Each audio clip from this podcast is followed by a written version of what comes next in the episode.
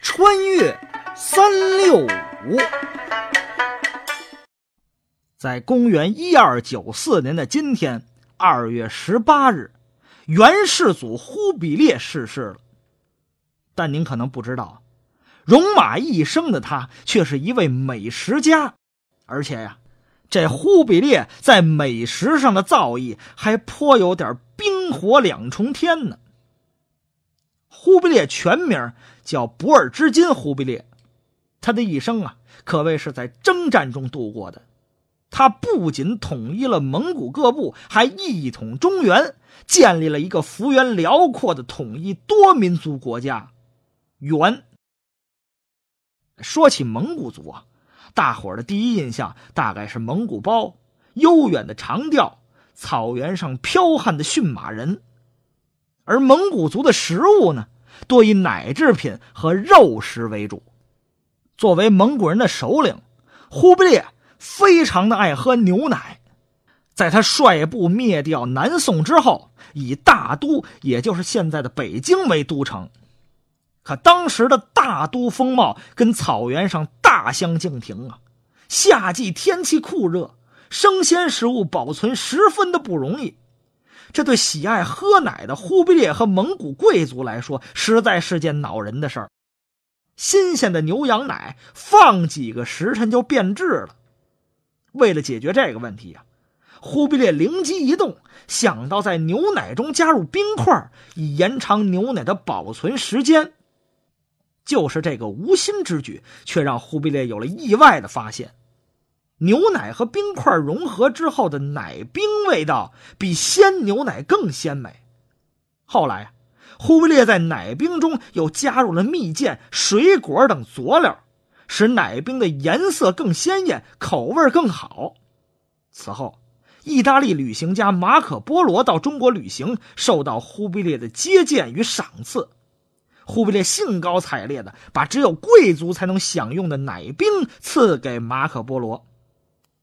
马可波罗便将他的制作工艺带回欧洲，经过改良，形成如今受人喜爱的冰淇淋。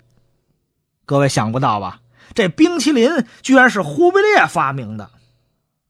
说完了冰啊，咱们再来说说这火。哎，大家都知道，蒙古草原盛产牛羊，马背上长大的忽必烈自然也是以牛羊肉为主食。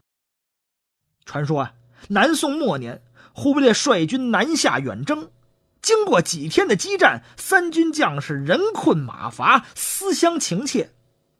这个时候，忽必烈突然想起了故乡一望无际的草原和肥壮的牛羊，想起在家乡跟战士们一起烤羊肉的情形。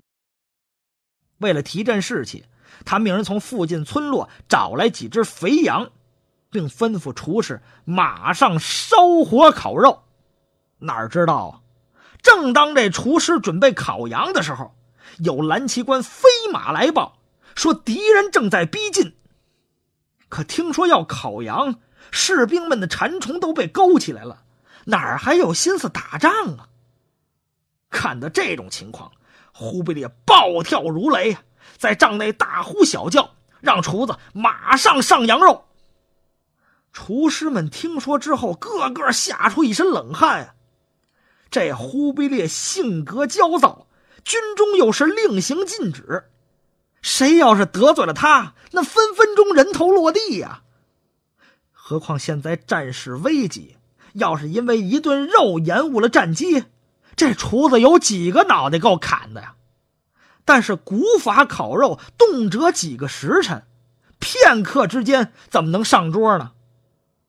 就在这个时候，一个年轻的厨师急中生智，把羊肉切成薄片放进锅里，等肉色稍一变白，就立刻捞到碗里，撒上细盐，送给忽必烈。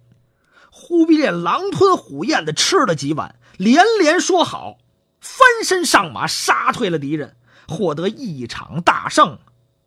在庆功宴上，忽必烈又想起了当时的羊肉。让厨师们再依法炮制来分给将士们，众将士都对他赞不绝口啊！厨师趁机请忽必烈为此菜赐名。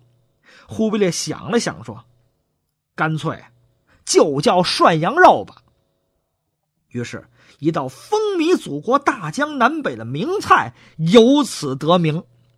哎，冰淇淋跟涮羊肉一冷一热，都与忽必烈有关。